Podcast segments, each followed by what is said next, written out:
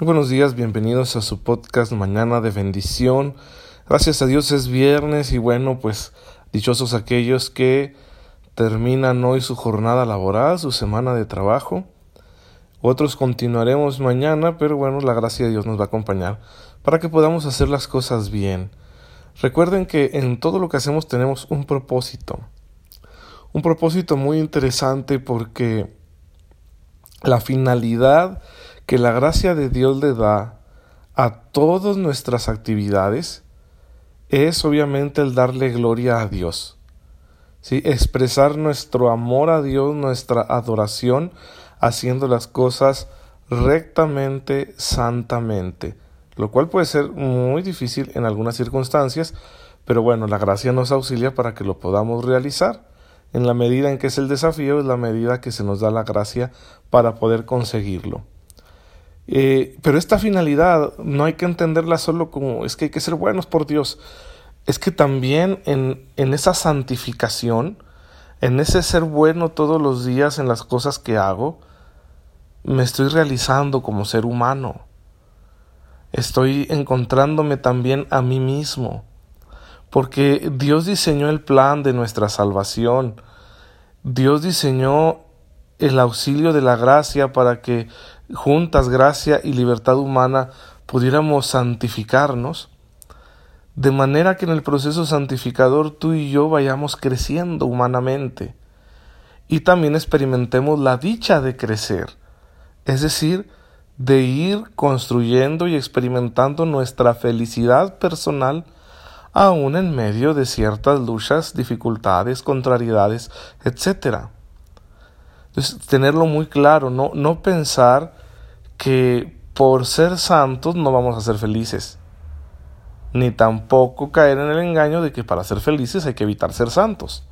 No, todo esto se puede si mantenemos nuestra confianza en el Señor. Ayer, la primera lectura de la misa nos invitaba a confesar esto, si tener cuidado con la confianza excesiva en los medios humanos, confiar en el Señor. El Salmo decía, dichoso el que confía en el Señor.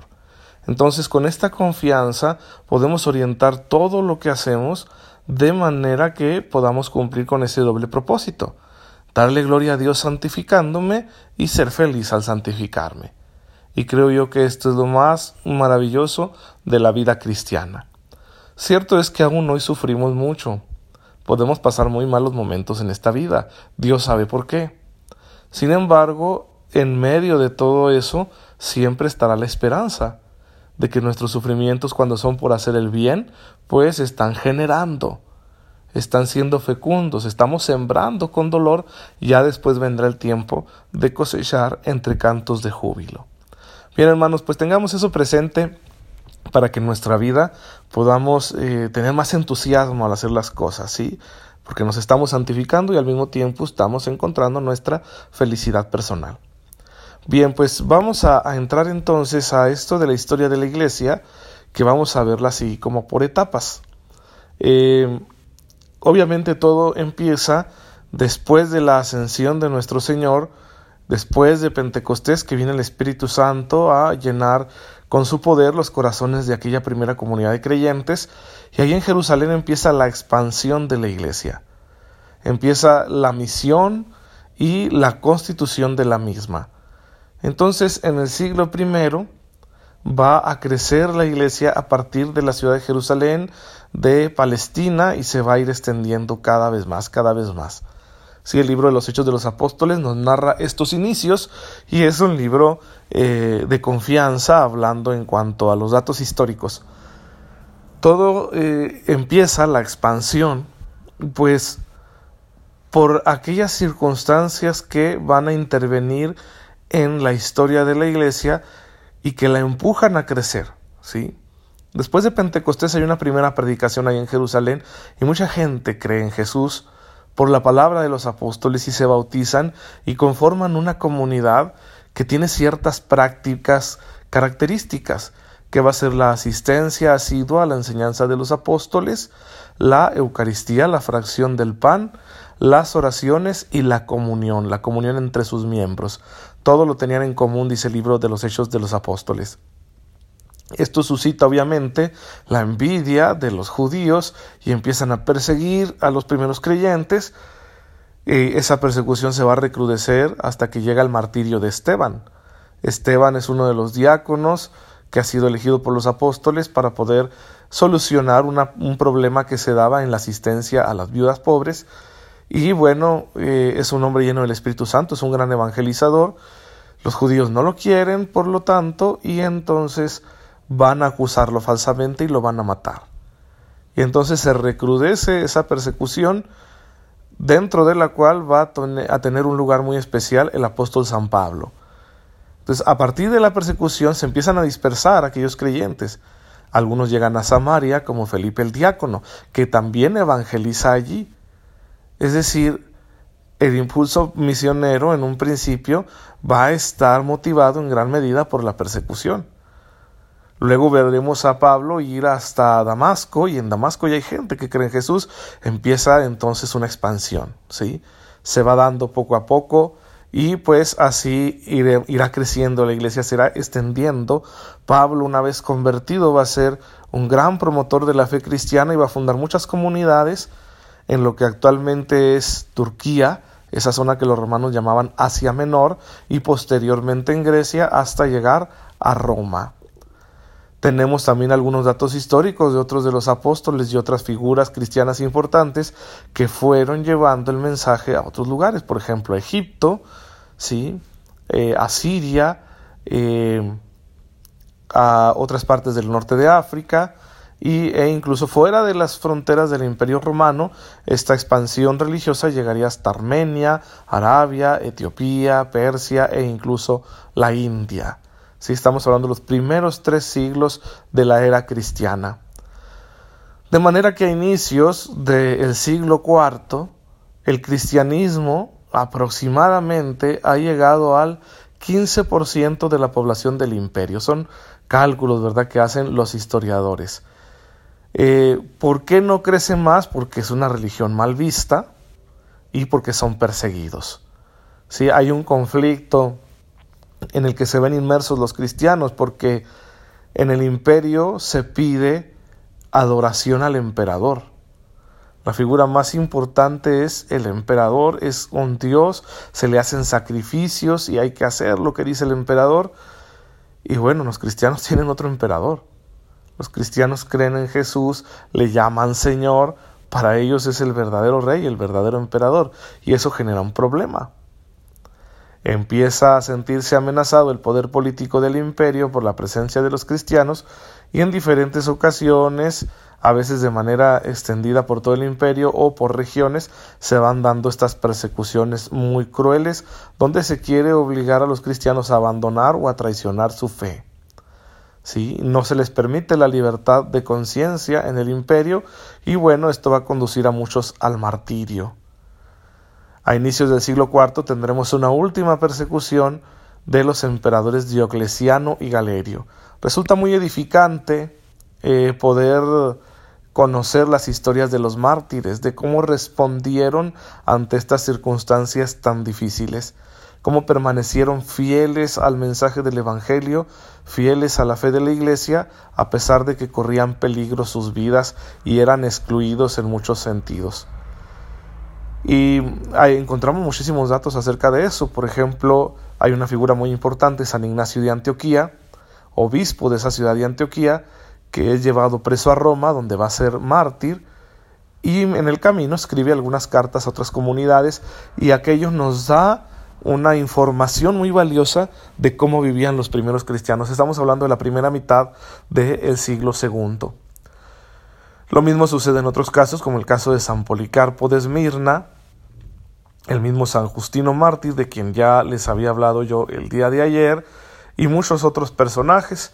Tenemos también en esa época de la historia documentos muy antiguos que ya no formaron parte del canon del Nuevo Testamento, pero que la gente les tenía mucha reverencia, escritos como la Dita G. Si también hay otros documentos muy antiguos, eh, hay el caso de, de San Clemente Romano, obispo de Roma, es decir, papa, sucesor de San Pedro, que escribe una carta a los corintios. Por ahí la comunidad de Corinto, fundada por San Pablo, Corinto es una ciudad griega, portuaria, cerca de Atenas, que es una ciudad griega, histórica muy antigua, donde vivió, por ejemplo, el famoso Aristóteles. Entonces Corinto es un puerto que está ahí cerca, y eh, ahí en Corinto evangelizó, San Pablo, y bueno, pues eh, se formó una comunidad cristiana muy importante. Pero los corintios van a tener dificultades hacia finales del siglo I y eh, al parecer hay un conflicto porque hay unos presbíteros ahí que dirigen la comunidad y son expulsados por los fieles y en su lugar ponen a otros presbíteros y entonces San Clemente Romano, obispo de Roma, papa, les escribe y les dice, oigan, ustedes tienen que guardar la disciplina que dejaron los apóstoles, entonces devuelvan a esos presbíteros que depusieron. Si, si vemos un papa interviniendo con autoridad en una comunidad cristiana concreta, en una iglesia local, y aquí podemos descubrir ya los elementos más típicos del catolicismo presentes desde la antigüedad. Y eso nos da la seguridad de la continuidad histórica de la Iglesia Católica. Es decir, sus elementos principales ya se encontraban en aquellos tiempos y han seguido hasta la fecha.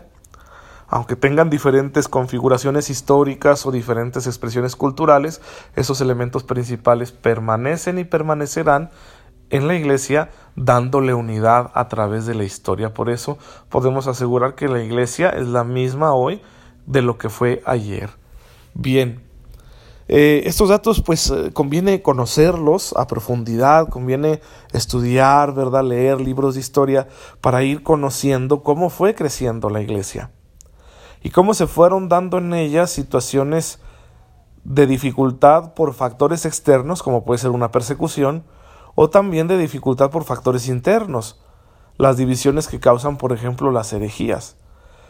Una herejía es cuando una persona toma una idea de la fe y la exagera tanto que termina por negar las demás. Y entonces pretende cambiar la naturaleza de la fe y no pocas veces fundar la iglesia sobre esa idea. Como decir, no, la iglesia tiene que seguir lo que yo pienso porque lo que yo pienso es lo correcto. Eso es una herejía. Entonces ahí tenemos un, problema bastante grave que generaba división en aquellas primeras comunidades. Vamos a ir viendo aquí en el podcast algunas de estas herejías principales y que metieron en problemas muy serios a la iglesia más de una vez. Entonces también nos ayuda mucho eso porque precisamente debido a esas herejías la iglesia aclara la fe la iglesia la presenta de una manera más profunda, más concisa, a la luz del Espíritu Santo y eso nos ayuda a tener una mayor claridad de qué es lo que creemos. Es decir, esas circunstancias de los herejes pues le han permitido a la iglesia ir profundizando en la fe con el auxilio permanente del Espíritu Santo. Eso es muy bueno, que las circunstancias difíciles, externas o internas, ayudan a la iglesia a crecer y por lo tanto a que la fe se vaya afianzando, profundizando, clarificando y eso también hace más fácil la expansión misionera. Vamos a ir conociendo todos estos avatares históricos por los cuales ha pasado la Iglesia Católica para ir entendiendo también cómo el Señor la va guiando en medio de estas dificultades. Sí, con, con la cuestión de las herejías y las divisiones, la fe se vuelve más pura y con la cuestión de las persecuciones la vida cristiana se hace más santa. Es muy interesante ver cómo aquellos cristianos de la antigüedad respondieron a los desafíos tan grandes que tenían en su tiempo. Eso nos puede dar a nosotros hoy en día una gran enseñanza, una lección de vida para que también sepamos responderle al Señor con fidelidad en medio de las dificultades y desafíos que nosotros encontramos ahora. Así que va a ser muy interesante. Les invito a que estén muy atentos a nuestros siguientes episodios. Pero hoy se nos ha terminado el tiempo, vamos a darle gracias a Dios. Señor, te bendecimos en esta mañana, porque en tu infinita misericordia nos has dado la gracia de pertenecer a la Iglesia. Ayúdanos, Señor, a mantenernos firmes en la fe de la misma, respondiendo a todos los desafíos que se nos presenten, confiando en que tu asistencia nunca nos abandonará. Por Jesucristo nuestro Señor. Amén. El Señor esté con ustedes. La bendición de Dios Todopoderoso, Padre, Hijo y Espíritu Santo, descienda sobre ustedes y les acompañe siempre. Nos vemos mañana si Dios lo permite. Muchas gracias por dejarme llegar hoy a sus oídos y a sus corazones.